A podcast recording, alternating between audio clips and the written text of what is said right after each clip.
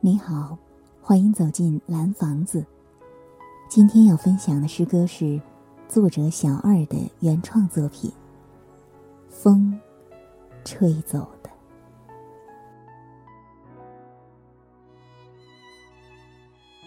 风吹走的是夜空中闪亮的星，是我以为我们不会逝去的。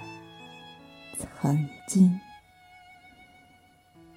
风吹走的是我夜夜呼唤你的声音，是那些日子你紧贴着的我的心。风吹走的这一刻，你才想起，那么。不如就让风吹走吧，反正迟了的，可惜。写在衣服被风吹走之后。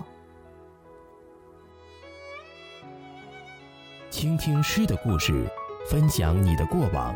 本节目文稿由微信订阅号“蓝房子”提供，原创诗歌随笔、人生故事。欢迎投稿。